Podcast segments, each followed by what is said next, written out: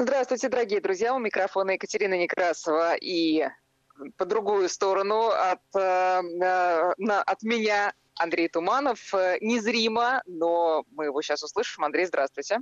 Здравствуйте, дорогие друзья. Здравствуйте, Катя. Ну, давайте разбираться. Я так понимаю, что что-то вы уже там а, поели не только в своем огороде, может быть, э, но и в саду, поскольку у нас сегодня с вами тема – это самая первая ягода, которая удается полакомиться. Давайте рассказывать, что же это такое? А, самая первая, ну и, пожалуй, самая молодая, а, потому что эта ягода, эта культура стала, в общем-то, культурной, э, ну, совсем-совсем недавно. То есть э, она младше меня, например. То есть э, активно окультуривать эту культуру, если так можно э, сказать, начали вообще где-то в середине прошлого века середине прошлого века. Это вам не э, там яблони, которую знали еще там в Древнем Риме, там, в Древнем Карфагене. А представьте, в середине прошлого века. А первые сорта, первые сорта, которые внесли в госреестр, они были в 86 году. В 86 То есть это вообще ну, не культура, а новинка, супер новинка. Причем она стала очень-очень популярной в последнее время. Кстати, этой новинки а, сам Мичурин предсказывал будущее, светлое, большое и замечательное будущее. Так и сказал, что эта культура будет у нас одной из самых главных в России. Кстати, а, если вот э, сейчас я бы выбирал самую такую вот российскую, российскую, пророссийскую, как это можно сказать, ягоду, конечно бы это была жимолость съедобная, потому что именно Мичурин ее предсказал, наши ученые вывели сорта, принципе, в дикой форме. В основном она растет в России. Э, и, в общем-то, в настоящее время, э, да, там подключаются ученые разного других стран, там и канадцы, и поляки, и чехи, и даже китайцы, но основные центры селекции жимолости съедобной, именно так она правильно называется, в России. То есть вот она, наше все, жимолость съедобная. Вообще жимолости – а, это огромный-огромный такой Андрей, а мир. а вы когда да. первый раз с ней э, встретились? Первый раз, я думаю... Когда ну, вы лет... первый раз с ней познакомились с этой жимолостью?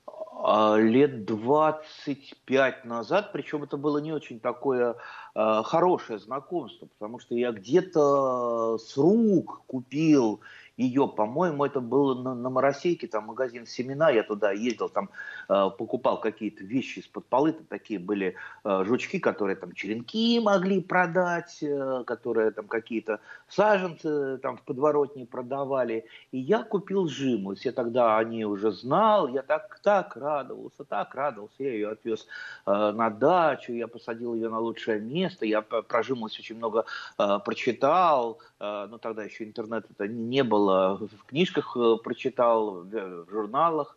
И через три года, жимолость она вступает в плодоношение не так быстро, особенно плодоношение э, такое э, полное плодоношение, то есть должно пройти несколько лет.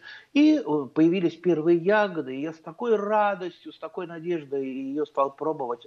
Бах, она оказалась такой горькой, если бы вы знали. То есть вот Первая горстка ягод, и я потом, ну, как бы это попроще э, сказать по-культурной, э, ну, отплевывался полдня. А, и мне так жалко было, и главное, я за нее и деньги отдал неплохие, и выращивал три года, и я со слезами на глазах ее потащил э, пересаживать в лес, и до сих пор эта вот горькая жимолость растет, вернее, не лес, а лесопосадка вдоль железной дороги, до сих пор она там растет, и иногда я хожу в лес на нее посмотреть, там, поздороваться с этой горькой. Кстати, ее кто-то из диких, э, там, то ли птицы, все-таки ее поклевывает, несмотря на ее дикую-дикую горечь. Это я еще к чему рассказал вот эту историю, потому что мир жимолостей, он огромный. Э, то есть э, это сотни разных там видов, подвидов. То есть и есть жимолости кустарника, есть жимолость вьющаяся, там даже вот жимолость каприфоль, которая используется как декоративная, очень красивая, с дивным ароматом. И в основном эти жимолости либо несъедобные, либо малосъедобные, либо вообще ядовитые. Давайте вспомним, что такое волчья ягода. Под волчьей ягодой вообще-то понимается несколько культур, это такой собирательный, скорее, образ. Это может быть волчья ягода. У нас и классический волчий ягодник, и дереза, и жимолость, э, жимолость э, настоящая, то есть вот под жимолость настоящая, это как раз волчья ягода, причем жимолость настоящая очень-очень даже ядовитое растение, так что э, будьте осторожны, не все жимолости одинаково полезны. А из съедобных жил, жимолостей, вот в этом э, громадном мире разных-разных жимолостей, которые, кстати, по всему э, миру, э, то есть если в Канаде очень много жимолостей, там на североамериканском континенте, есть и в Китае жимолости разные, то есть они по всему земному шару могут быть. Так вот, съедобных-то всего где-то 4 или 5, сейчас я вспомню, э, видов. Это вот жимолость алтайская, ну, ясно, где она у нас в диком виде произрастает, жимолость камчатская. Жимолость камчатская – это, пожалуй, самая знаменитая жимолость, потому что в создании культурных сортов принимала участие Именно она, то есть основные гены это, как раз э, той жимолости камчатской. Жимолость палоса э, съедобное, но часто очень горькое. Вот у меня есть подозрение, ну, я там не исследовал, что вот та самая жимолость, это как раз была, которая ушла от меня в лес, вернее, я ее отправил в лес жить. Это как раз жимолость палоса была. А, жимолость турчининова, ну и жимолость съедобная. Вот, вот и все. Представьте, из сотен разных жимолостей, а, вот э, объединенные под э, общим названием жимолость голубая или жимолость синяя, вот, вот, вот эти вот несколько видов. Так что э, вы знаете, Андрей, у нас да. тут из Сургута пишет Александр, э, впервые до сих пор у нас на даче растет э, жимолость, причем три сорта самых первых появившихся в Тобольском питомнике, к сожалению, Александр не пишет их название. Варенье супер, замороженное, тоже хороша, витамины на всю зиму. А вот интересно, все-таки вы сказали, 25 лет назад только была зарегистрирована, появилась еще раньше. Значит ли это, что с тех пор ее тоже селекционеры улучшают, совершенствуют, и она теперь и более стойкая, и вкуснее? Или вот эти сорта 4, которые вы назвали, они с самых первых времен и до сих пор? Это не сорта, это, это, это, это подвиды. А, кстати, Виды, да. жимолость, да, жимолость надо понимать, что э, дикую жимолость, дикую жимолость, э, ее собирали издавна и в прошлом и позапрошлом веке, то есть ее местное население знало. И, кстати, среди всех э, видов жимолости встречаются сорта горькие, Э, в дикой природе. И, в принципе, вот, знаете, местные люди ходили и вот отмечали какие-то там кустики. Вот это вот э, сладкое, это горькое. Либо во время сбора просто пробовали сначала и собирали то, что э, более сладкое. То есть ее знали, эту ягоду, с ней в культуре не работали. Кстати, иногда ее пересаживали поближе где-то к дому, и она вот э, такая вот э, дикая, она росла где-то э, там в полисадниках. Так что ее знали, безусловно. А первые-первые сорта это ну, вот знаменитые, пожалуй, самый знаменитый сорт, это голубое веретено. Э, очень интересный сорт с такой вот веретенообразной ягодкой. У меня он есть, и вот за эту веретенообразную красивую ягодку я и люблю. Но э, у всех жимолостей бывает, у всех сортов, даже современных, как это говорят селекционеры, Э, легкие нотки горечи. То есть иногда вот случается, особенно в определенные, э, в определенных погодных условиях, вот легкие нотки. Вот как раз у голубого, голубого вересена вот эта легкая горечь, она проявляется. Мне она, кстати, ну, даже нравится. Э, это именно вот эти вот легкие нотки. Есть сорт синяя птица, это тоже один из первых. Это вот ну, у меня, пожалуй, основной куст, как раз синяя птица. Это вот как раз вот э, та самая первая селекция, которая была зарегистрирована. Э, это не крупные ягодки, они где-то в районе одного грамма. Да, это самая первая ягода, то есть она за там, полторы-две недели появляется до садовой земляники, то есть садовая земляника вот только отцветает и уже жимолость съедобная, она появляется. То есть пока еще ничего нет, там, кроме редиски, вот жимолость уже мы можем потреблять. Ягода замечательная, витаминная, очень вкусная. А, дети особенно любят, да, дети любят. Было у меня случаи в жизни, у меня там городские дети приехали к соседям, и они успешно у меня полкуста обобрали. Но их быстро родители на этом деле поймали, потому что я им рассказал, как определить, определить кто стырил жимолость. Потому что подходите, просите показать язык, на языке все написано, потому что жимолость, она такого синего, синего, чуть даже черного цвета, и язык сразу вот одну ягодку съели, у вас уже язык э, синий. Так что все, э, поймали своих детишек э, и привели ко мне, и я им отдал на разграбление этот куст жимолости, пожалуйста, кушайте, мне не жалко, ягода замечательная, и, в общем-то, мы, ну, это, конечно, конечно, вот э, смех, э, смехом я рассказываю, то есть там поймали, там съели. На самом деле мы все очень дружим. Если кто-то из соседей приходит ко мне, вот просто вот меня нет, пришел что-то нарвать, это абсолютно нормальная ситуация, абсолютно. То есть у нас вот такой вот э, договор перешагнул, у нас нет забора, перешагнул э, проволоку натянутую и бери, чего тебе надо. Э, я там хожу за апортом, к своим соседям э, а, прекрасный апорт кроваво-красный, потому что у меня нет, они ко мне ходят за моими сортами яблок или смородины. Это абсолютно нормально. Ничего себе, друзья. Андрей, вы живете да, да, в раю, да. наверное. Да, Слушайте, вот так и надо с Тут э, Надежда из Свердловской области вспоминает, что на севере Урала в детстве мы собирали в лесу дикую жимолость и дикую голубику, причем ведрами. Это были 60-е годы. Ну и морс делали из, из жимолости. А Э, просят э, из Подмосковья посоветовать самые сладкие районированные сорта. Какие, скажете? Вот те, которые вы назвали? А, нет, э, те, которые я назвал, это все-таки уже старые сорта, можно поискать новые, они покрупнее, то есть есть и там 2 грамма, и 3, и даже декларируются некоторые сорта, ну, правда, редко они бывают такими вырастают, вот возьмем там, например, тот же ленинградский великан, он до 4 граммов, то есть это, представьте, это ягода ого-го какая, 4 грамма это много. Или вот, мне нравится, я выращиваю бакчарский э, великан, это бакчарская плодовая Э, плодовая станция, это где-то она находится, она под Томском находится. Вот эта Бакчарская плодовая станция, она как раз э, это то, та точка, откуда пошли э, большинство сортов жимолости. То есть это вот такая вот мекка жимолости. И там до сих пор идет селекционная работа. Кстати, вот под Томском, Санкт-Петербурге.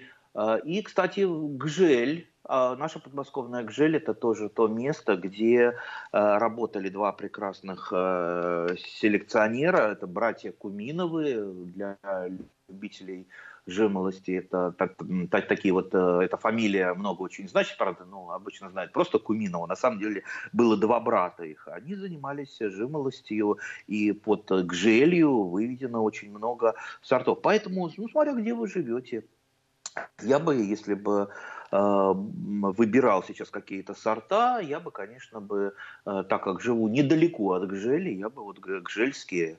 Большинство сортов из Гжели, оно имеет второе название, там Гжельская такая-то, их достаточно много.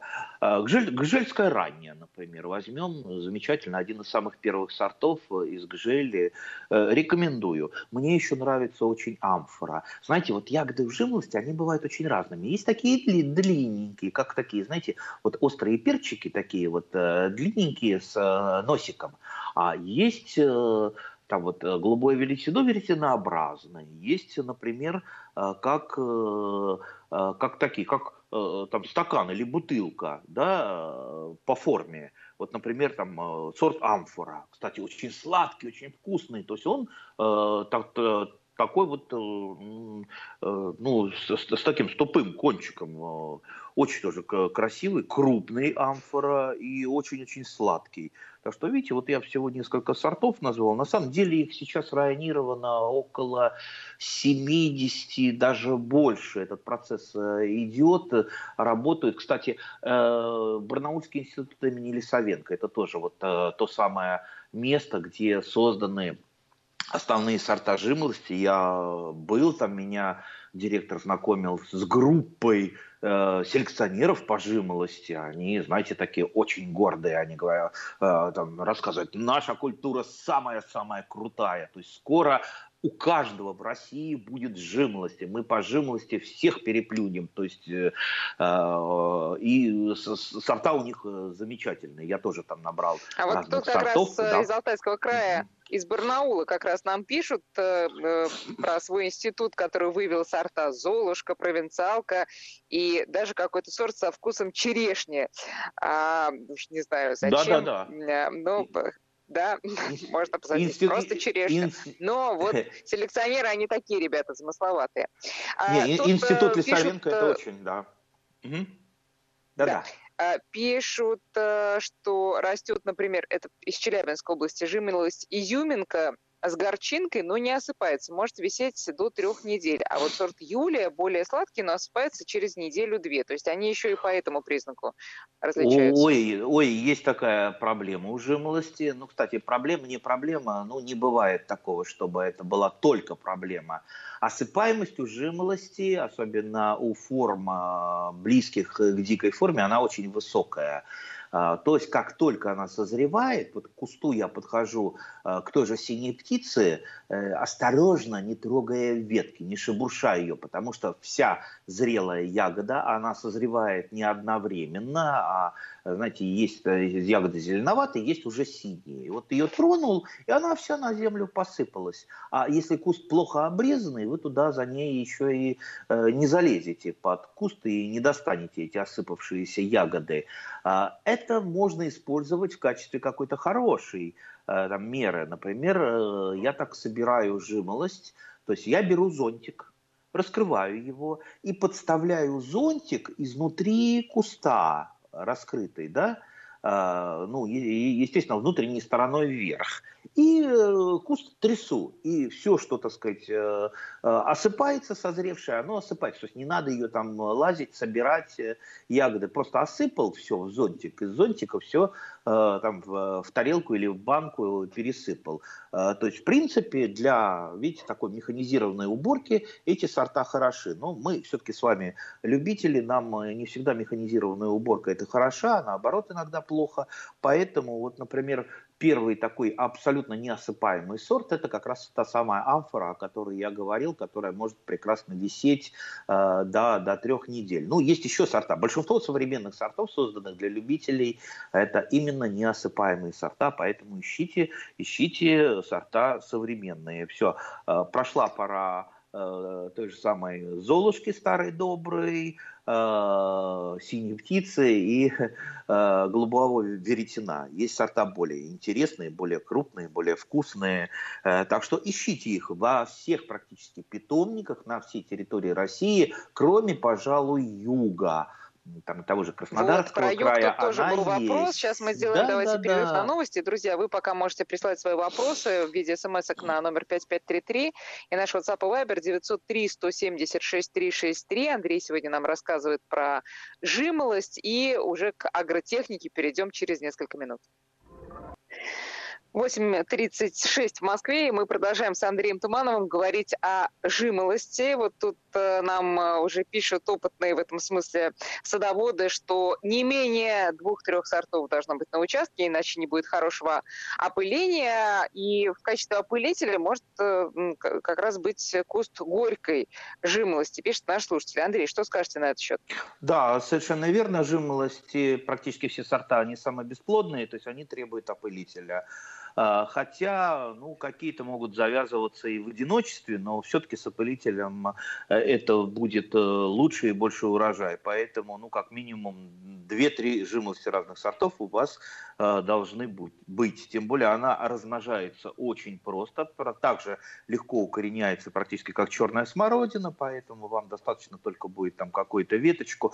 Я сам размножаю жимолость либо просто делением куста, а, просто лопатой острой отрезаю от куста где-то сбоку какие-то побеги.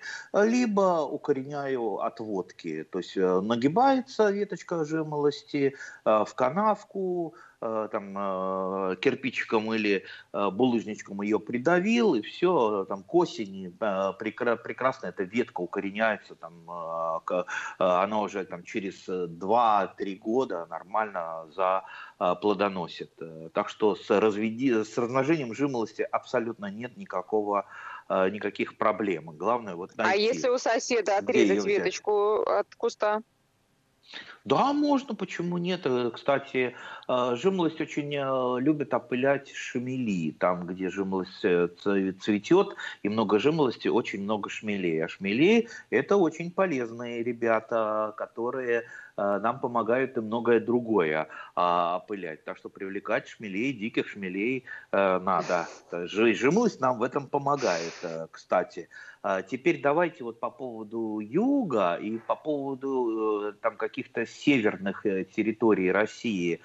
А, жимолость вообще уникальная ягода, уникальный кустарник, уникальная культура, потому что может выдержать без проблем до минус 50 градусов. Представьте, минус 50, она без всякого укрытия а, переносит достаточно легко. При этом были случаи, что а, возвратные заморозки до там, минус 5 и даже минус 7 переносили цветы. Такого а, вообще ну, э, редко, редко, не бывает. редко бывает. Да, да, да. Обычно там любая отрицательная температура, она губит пестики. Там минус 1, минус 2, все, и пестики э, почернели. В результате э, урожай потеряли. Тут до минус 5, еще раз скажу, и минус 7. Уникальная. Но при этом, конечно, у жимолости, как у такой э, ягоды северной, которая э, особо э, произрастает у нас, это Урал, Сибирь, Дальний Восток, есть и недостаток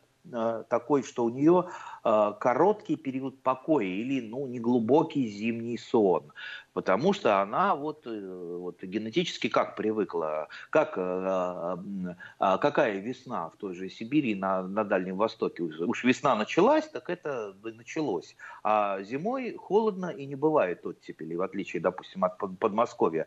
Поэтому а, она вот, знаете, такая ветреная девушка, она вот почувствовала тепло, и она моментально начинает распускаться, чтобы быстрее, быстрее, быстрее успеть раньше всех дать ягоды. А, и вот это злую шутку над ней иногда, э, злая шутка над ней, потому что, э, например, в, той же, в том же самом, в той же Подмосковье э, оттепели сейчас много, и частенько она у меня даже в феврале распускалась, жимолость, то есть начинает распускаться и цвести, э, ну, это не приводит Бедняк, к тому, что это... она погибает. Это она да? зря, ну, это она зря. Я ну, нашел способ. Тут... Как раз, да. как раз очень много вопросов от слушателей по поводу того, что вот куст вроде растет, но цветет не обильно, часть завязи засыхает, урожая почти нет, например, из Подмосковья. И э, второе сообщение тоже из Московской области. Плохо плодоносит, прирост минимальный, при этом растет на солнце, что ей не хватает. А, в принципе, жимолость достаточно Э, неприхотливая культура, но вот э, хочу подчеркнуть, что все-таки нормальное плодоношение, она вступает год на пятый, а то и на шестой. То есть э, первое время она растет достаточно медленно, и, и не обязательно прямое солнце, в принципе, можно ее посадить в полутени, потому что, ну, как мы прекрасно понимаем, в дикой природе она растет все-таки вторым ярусом под деревьями, то есть это не растение открытых территорий, поэтому полутень для нее вполне вполне комфортно. А, болезни и mm-hmm. вредители нажимлости появляются, но это еще так мало, что я думаю, пока преждевременно о болезнях э, и э, вредителях говорить. В основном у любителей проблем э, с этим не бывает. В основном это ну, вот какие-то проблемы с агротехникой. Я думаю, придут вредители и болезни, потому что каждое растение, которое начинает оккультуриваться и долгое время в культуре, оно вот постепенно набирает, набирает своих врагов. Да? потому что это все-таки не дикая природа. Но пока еще все, все хорошо, дорогие друзья. А, из ухода за жимолостью это в основном прореживающая обрезка, потому что она загущается. Лучше обрезку проводить а, осенью или весной. И лучше всего обрезать э, ветки старше там, 5-6 лет. Э, э, лучше всего где-то по краю куста, чтобы не давать ей расползаться, потому что жимолость она становится так вот вширь вширь э, расползается, и вот мы удаляем просто крупные, э, ну, не мелочевку режем э, поверху, а лучше удалять от основания куста э, наиболее старшие ветки. И вот таким образом э, мы освобождаем ее, э, она более продуваемая становится, лучше солнцем освещается, быстрее созревает и легче ее собирать. Ну вот вы сказали про обрезку, я вспомнила про, свой, про свои кусты крыжовника и содрогнулась. Я думаю, сейчас многие, кто не занимался обрезкой этой весной, а, тоже вздрогнули, потому что у всех стоит что-то да, такое загущенное, как э, копна давно не стриженных волос. Ну, собственно, у многих что на голове в связи с самоизоляцией, то и на дачном участке. Сейчас а, еще можно заняться обрезкой, когда уже там все цветет, или ждать до осени? Ну нет, она уже давным-давно не цветет, сжималась, да, на, на ней уже ягоды достаточно крупные, она со дня на день уже будет созревать, э, синеть, сизеть. Э, и первые ягоды, я думаю, уже просто вот на, на днях попробую. Так что... То есть не трогать, с, не трогать уже? С, с, с обрезкой не надо. Ну, знаете, если вы чуть-чуть там чуть-чуть почикаете, просто вот там сформируете, уберете лишнее, знаете, вот позарез, ничего страшного и не будет. Жимолость такая культура, которая очень быстро и легко восстанавливается, даже если там, знаете, у меня там у соседа трактором проехала по жимолости, ну и что через два года она опять отросла, э, а была она полностью уничтожена, полностью сломана. Так что, ну, ничего страшного не будет, если вы что-то отрежете у нее. Но лучше, конечно, подождать до осени. Я считаю, что осень все-таки лучшее время для обрезки жимолости. Понятно. Андрей, и все-таки из Краснодарского края э, пишут, посадила жимолость, э, сорт Камчатская какой-то еще. Был второй куст, э, рос хорошо, но ягода мелкая и кислая, э, и вообще ягод мало. Может быть, жимолости э, на юге не место, спрашивает наш слушатель? Э, ну, на юге я бы советовал пока с ней проводить опыты, потому что, конечно, она просыпается каждую осень. То есть в том же Краснодарском крае и осенью, и зимой она будет пытаться зацвести. Я для себя решил эту проблему тем, что я просто засыпаю жимолость снегом, то есть как, э, например, там розовый куст я засыпаю снегом, чтобы он не замерз. Не укрываю какими-то там укрытиями, а просто засыпаю снегом, этого ему бывает достаточно для того, чтобы нормально перезимовать. Но если э, розовый куст я берегу от э, холода, то жимолость нам надо беречь от оттепелей. Под э, снегом а, нет оттепелей, а, под снегом хорошая там а, одинаковая температура, и она не просыпается. Поэтому, если вы в Краснодарском крае зимой достанете а, снега, или там снег выпал, ну, засыпайте жимолость, она прекрасно будет а, у вас зимовать. Ну, конечно, вот то, что мелкая ягода, это, по-видимому, какие-то старые сорта, попали. Наверняка, я сейчас на 100% не могу сказать, там в, э, на юге тоже работают, там, может быть, в Крымске, может быть, где-то и в Краснодарском крае селекционеры, которые пытаются продвинуть эту замечательную культуру на юг, а, потому что культура это замечательно, несмотря на то, что на юге много разных ягод, и как раз э, там какие-то ягоды продвигают к нам, на север. Э, но жимолость, она настолько уникальна, настолько полезна, настолько востребована и проста в уходе, что, безусловно, э, я думаю, селекционеры с ней работают, и скоро появятся сорта и для южан. Угу. Еще вопрос э, по поводу того, как мульчировать жимолость. Вот спрашивает Алексей, подойдет ли сосновый опад, красивое словосочетание, перегной, листья, опилки. И плюс чем удобрять и какую кислотность почвы предпочитает жимолость. Э, да, конечно, подойдет. Но я, правда, не трачу на жимолость э, мульчирующие материалы. Э, ни опад сосновый, ни еловый. У меня, кстати, э, тоже есть несколько мешочков с опадом. Скорее, они у меня уходят на садовую землянику. Э, ну, жимолость очень неприхотливое растение, поэтому ей достается все в последнюю очередь. А, несмотря на это, все равно я получаю нормальный урожай. Подкармливаю я ее понемножечку, компостика даю и нитрофосочки по весне. А, вот, в принципе, вся подкормка. Так что особо я не заморачиваюсь. Не надо там искать какие-то там специальные удобрения.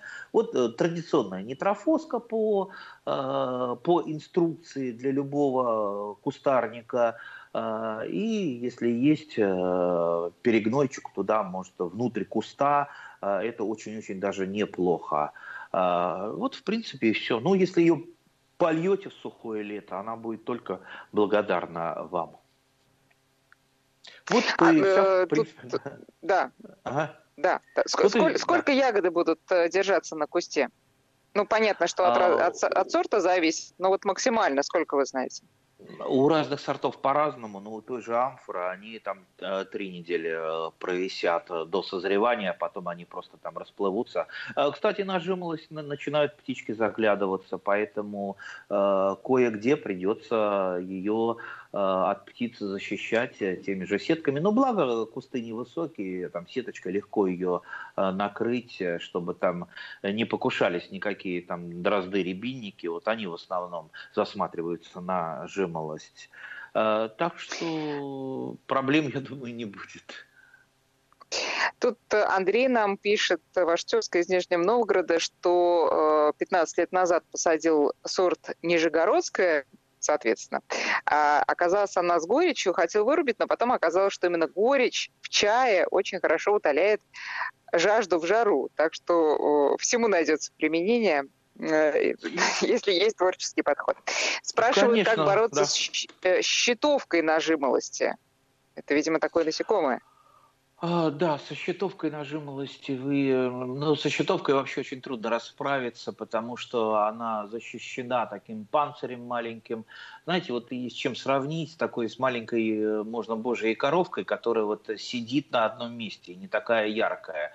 А, если щитовка появляется, ну, вывести ее можно только самыми э, самыми жесткими пестицидами. Если это делать, то делать, э, естественно, не тогда, когда она когда она плодоносит э, вот именно сейчас, либо собирать э, щитовку, если это немного, просто основные пораженные ветки можно вырезать, либо счищать щитовку, знаете, на некоторых культурах просто щитовка с чем-то счищается, потому что иначе вы ее, ее ну, знаете, ее отковыривать приходится от веток. Иногда она так плотно сидит. Вот очень трудно выводимый вредитель, поэтому внимательно, э, дорогие друзья, смотрите, что вы везете к, э, себе в сад, э, внимательно осматривайте любой саженец, там, корневую систему, чтобы, не дай бог, что-то занести, потому что занести очень легко, а вывести очень трудно. Но я не сталкивался ни разу со щитовкой нажимлости, ни разу такого не было у меня то есть не видел. Поэтому вот видите, вот э, значит, значит и начинают на жимолость э, многочисленные наши вредители заглядываться, не только суда, судоводы. Андрей, да. Э, заинтересовал а. слушателей вопрос про размножение жимолости. И э, вообще, ну, я бы добавила размножение а, вот именно такими веточками, которые можно у соседа там отломать и себе, значит, посадить. Всего, что только поддастся вот этому процессу. Вот помимо жимолости, смородины, что еще вот таким простым способом можно размножить? Да практически все. Если вы отводками размножаете, практически все можно размножить. Да я последнее время особо размножаю а, всякого рода можжевельники и туи. А, вот, кстати, я не далее, как на днях, возле дома, просто вот под окнами посадил шаровидные туи, очень красивые. А для меня ведь каждое растение, оно это имеет какую-то историю, какую-то память. Вот эти шаровидные туи, это вообще привет из 90-х, когда я там впервые выехал э, в Чехию, в Карловы Вары, я там поразился, я ни разу не видел шаровидные туи, я думал, их так постригают. На самом деле они, э, это вот естественная их форма. Я так был восхищен ими, а, ну, естественно, я э, чикнул несколько э, веточек, вернее, ее там немножко обрезали, веточки были, я просто забрал с собой, это была осень, и, сами понимаете, весной хорошо все укореняется, а осенью вы даже легко укореняемой культуре не, укорените. Я всю зиму над, над этими черенками там плакал, а, там а, замачивал в корневинах, в гетероаксинах, в корнеобразователях. И у меня один череночек все-таки укоренился, бедненький. И вот э, теперь это огромный, красивейший шаровидный куст, от которого я делаю отводки. Отводки потом укореняю, раздаю друзьям, вот, вот э, привез, посадил на газоне под своими окнами в, в Москве. Так что э, попробуйте. Укоренить практически можно все при желании, но только что-то э, стоит этим заниматься, да, как те же самые туи, а что-то не стоит. То есть те там, плодовые растения, которые размножаются прививкой, ну, их тоже можно при желании укоренить, но корни собственные они нам не нужны, потому что корни э, все-таки должны быть быть подвоя, а, корни устойчивые там, к, там, к морозам, э, к затоплениям. То есть корни дикие, а э, верхняя часть она культурная. Ну а большинство кустарников, э, конечно, лучше, лучше размножать таким вот образом. Да-да. Ну хорошо, а если вы, вот как э, я недавно сделала, буквально тоже на днях, э, увидела куст сирени, который мне очень понравился, подошла, отломила а, веточку без цветов, просто маленькая зелененькая веточка и в воду. И вот смотрю, там немножко уже проклюнулись корешки. Это такой надежный способ? Я боюсь, не получится у вас укоренить сирень. А, сирень достаточно трудно укореняется древесневшими черенками. А, во всяком случае, у меня не Нет, зеленый был черенок. Может быть, зеленый, зеленый. Ну, не отревесневший. Ну, может быть, а, может быть, у вас получится, но еще раз говорю, у меня не получается. Я сирень размножаю прививкой, то есть сейчас вот в это время, когда она цветет, я хожу фотографирую ее, там замечаю, беру, э, там заношу на карту, Э, свою. Я вот э, так прошелся по своему садовому товариществу, если бы вы знали, какие там э, красивые сорта. Я там наконец нашел сорт, который искал, это, по-моему, французский сорт Бифон. Я его нашел случайно, да, и он растет как раз за территорией чего-то участка, то есть по дороге. Вот я его зафотографировал, весной я пойду, с него срежу следующей весной череночек и себе на э, сирень привью. У меня сирень, на которой растут там там три или четыре, по-моему, сорта разные сирени. Это, кстати, очень красиво получается, что одна сирень, у нее ветки разные. Там есть э, темная сирень, есть розовая сирень, и вот это вот у меня махровая белая знаменитая сирень. Так что э, сиренью лучше так поступать, размножать прививкой. Но, правда, прививка у, сирени, она немножко опасна тем, что э, надо следить, чтобы э, подвой не забил потом привой, потому что подвой, он растет более активно, и если вы не будете вырезать лишние а, ветки снизу, а, побеги, то рано или поздно вот эту вот э, привитую ветку у вас он забьет. Давайте последний вопрос. Можно ли, не зная состава почвы, вносить в нее хвою для, на перекопку? А, да, кстати, кстати, у нас был вопрос про жимлость. Жимлость где-то любят в районе 5 pH кислотность. То есть э, все-таки лучше под жимлость э, раскислять любую почву, почву э, давать залу. То есть я под э, жимлость не жалею под свою э, Андрей, залу. 10 Прав... секунд. Да, а иголочки, кстати, хвойные, они подкисляют почву. То есть, в принципе, их вносить можно, но ими лучше не увлекаться, учитывая, что большинство почв э, в России, они э, имеют излишнюю кислотность. Продолжим через неделю. Андрей Туманов был с нами. Андрей, спасибо и до встречи.